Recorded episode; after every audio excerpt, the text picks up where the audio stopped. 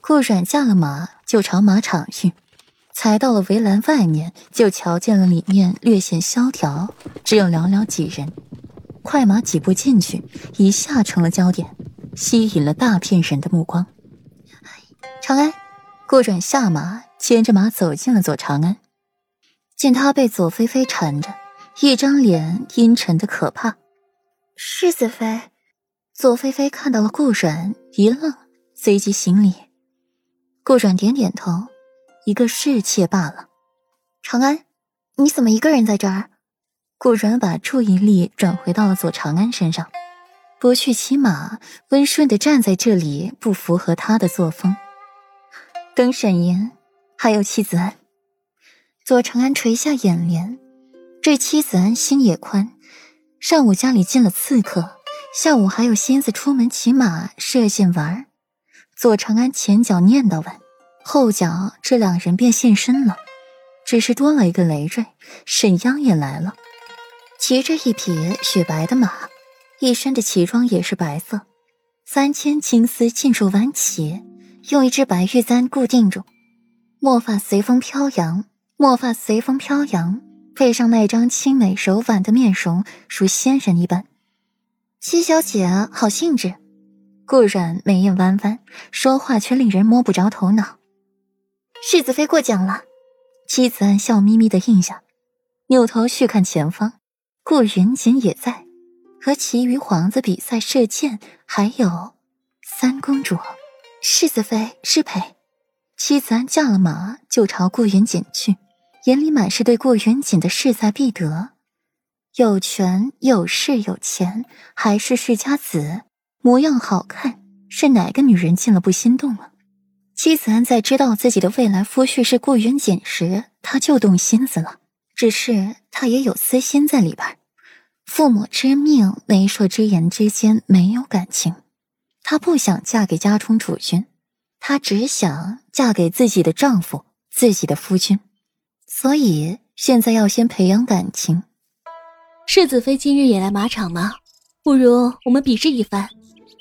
沈央骑在马上，居高临下的看着顾阮。从那次的十面埋伏之后，他就想和顾阮一较高下了。今日可算是寻着了机会，不好！本妃今日是出来消遣的，不是来比试的。况且本妃肌肤娇弱，马背上颠簸，本妃可是受不住的。顾阮直接便拒绝了，没什么好比试的。沈央脸色一变，刚想说什么，就看到前方一抹大红色逐渐靠近自己这边。世子妃，若是三公主要和您比呢？那就立生死状，比蒙眼射箭，射死与神无忧。沈小姐以为如何？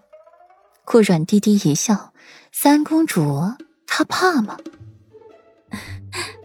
世子妃这话，沈央笑得有些虚了。果然，霍锦衣御马停下了，用马鞭指着顾阮，厉声道：“顾阮，你好狠毒的心肠！”顾阮抬眸望去，嗤笑一声：“三公主听不懂好赖话吗？这沈三小姐摆明了挑拨你我关系，拉你做先锋，和本妃过不去呢。本妃可是在帮你，怎么掉头说本妃狠毒心肠了？如果三公主非要与本妃比试一番，也未尝不可。就起码从这里开始，第一个跑到那棵树下便是赢。三公主以为如何？”顾然美眸含笑，给霍锦衣提着建议，只是笑容里总是含着几分不怀好意。霍锦衣去看那树，又看看顾阮牵着的汗血宝马，秀眉立刻蹙起来。顾阮，你倒是有脸，那汗血宝马和本公主比试，你就不觉得胜之不武吗？霍锦衣气得咬牙，这顾阮好生不要脸，并不觉得。三公主要是说不起，便作罢了。本妃又不是强人所难之人。顾阮摇头，仰着头去看霍锦衣，眸中闪着的光让人无法忽视。